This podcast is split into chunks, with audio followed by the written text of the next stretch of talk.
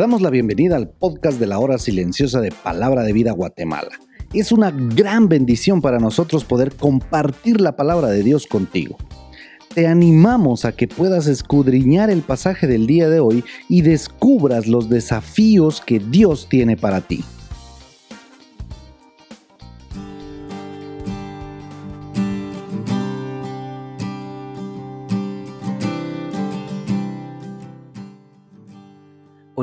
Soy Marlon Palma y tengo la oportunidad y el privilegio de poder darte a entender el comentario de la hora silenciosa. El día de hoy en el libro de Mateo capítulo 10 versículos 16 al 31. Jesús advirtió libre y honestamente a sus discípulos que enfrentarían persecución, ya que fueron enviados sin protección policial o militar. Los envió como ovejas en medio de lobos Jesús también les advirtió que serían perseguidos por hombres en el ámbito cívico, es decir, en el concilio, y en el ámbito religioso, es decir, en las sinagogas. Podían esperar oposición por parte del ayuntamiento y de los pasillos de la religión. Esta era una declaración notable, reconociendo la gran influencia que tendría el Evangelio y sus predicadores. Gobernadores y reyes los notarían y los arrestarían y llevarían a un juicio ya que fueron perseguidos por causa de Jesús. Podían ser un testimonio para los perseguidores tanto religiosos como cívicos. En la parte del pasaje donde dice, no os preocupéis por cómo o qué hablaréis. Los discípulos de Jesús podían tener plena confianza en Dios en este momento, sabiendo que Dios hablaría a través de ellos, sin importar si no estuvieran preparados. Barclay dijo, la humillación no era lo que atemorizaba a los primeros cristianos, ni tampoco el dolor cruel o la agonía, pero muchos de ellos temían que su propia falta de habilidad en palabras y defensa pudiera perjudicar en vez de elogiar la verdad.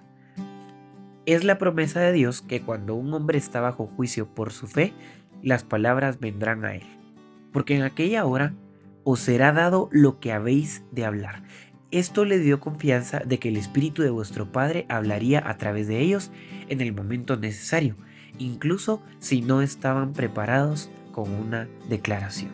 Esta no es una justificación de una preparación pobre en la enseñanza y la predicación de la palabra de Dios, pero es una promesa de fortaleza y dirección para los perseguidos que tienen la oportunidad de testificar acerca de Jesús. Los versículos 21 al 23 nos hablan del alcance de la persecución incluso entre familias, o de ciudad a ciudad.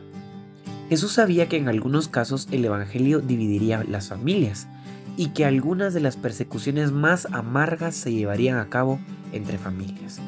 Jesús dijo claramente que la persecución a veces resultaría en muerte. A pesar de que la mayoría de los cristianos han sufrido la persecución en ámbitos económicos o sociales, a través de los siglos literalmente millones han dado su vida en fidelidad a Jesús.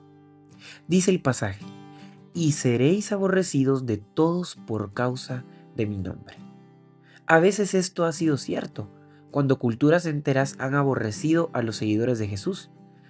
Parece extraño que las personas que viven según las expectativas del reino de Mateo 5 al 7 sean tan odiadas, pero es la misma paradoja que inspiró al mundo a condenar y crucificar al único hombre sin pecado en el mundo. El compromiso de perseverar hasta el fin se requiere para aquellos que van a enfrentar las tormentas de la persecución. Nosotros, quienes enfrentamos poca persecución real, tenemos poco entendimiento de lo difícil que es soportarla. El discípulo no es más que su maestro, en pocas palabras, los discípulos no deben esperar ser tratados mejor de lo que Jesús fue tratado. Si le llamaron a Jesús Belcebú, ¿cuánto peor deberían esperar los discípulos de Jesús? En los versículos 26 al 31 vamos a ver que aún en medio de la persecución, los discípulos de Jesús no deben temer, sino ser valientes en su proclamación del Evangelio. Los discípulos de Jesús podían tener confianza de que la verdad sí prevalecería, así que podían salir y predicarla con audacia. A pesar del peligro de persecución, Jesús prometió a sus seguidores perseguidos que se conocería la verdad de su honorable sacrificio. aun si los perseguidores hicieran su mejor esfuerzo para ocultarla. Dios revelará todo y justificará a sus siervos y revelará el crimen de aquellos que pensaron que lo habían escondido. El mensaje de Jesús fue gloriosamente público, no era para unos pocos en secreto y no era de ser ocultado de ninguna manera. No hay un mensaje para el círculo interno y otro para los que están afuera. Tal vez aquellos que están afuera no entiendan el mensaje, pero pueden escucharlo y no se les debe ocultar. Es a Dios a quien se debe temer, no a los hombres que persiguen a los seguidores de Jesús. Lo peor que pueden hacer es destruir el cuerpo, pero ser un cobarde ante Dios puede tener consecuencias eternas. Para finalizar el pasaje dice, así que no temáis, más bailéis vosotros que muchos pajarillos. Los discípulos de Jesús no necesitaban tener miedo, porque Dios verdaderamente cuidaba de ellos, hasta en el más mínimo detalle. Si Dios cuida de los pajarillos y enumera los cabellos de nuestra cabeza, también prestará atención especial a nuestras necesidades. Los perseguidos sienten fácilmente que Dios se ha olvidado de ellos, pero no lo ha hecho. Seguramente muchas veces te has sentido ofendido o dolido porque tus amigos se han burlado de ti y de tu fe. No te desanimes, Recuerda que Jesús, siendo Jesús, sufrió persecución y también le decía cosas que no eran para nada bonitas. Lo más importante es que Dios siempre estará contigo y Él te defenderá en los momentos más duros para ti.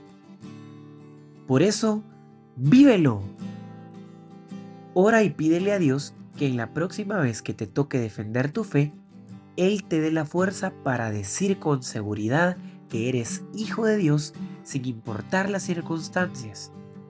Quizás tú eres ese ejemplo de convicción que tu amigo necesita y que de esa manera también pueda creer en el Evangelio.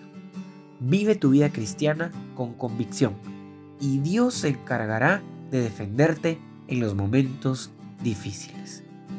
Dios te bendiga.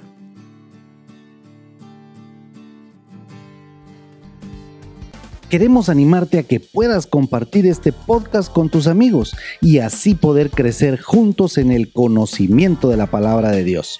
Síguenos en nuestras redes sociales para más información.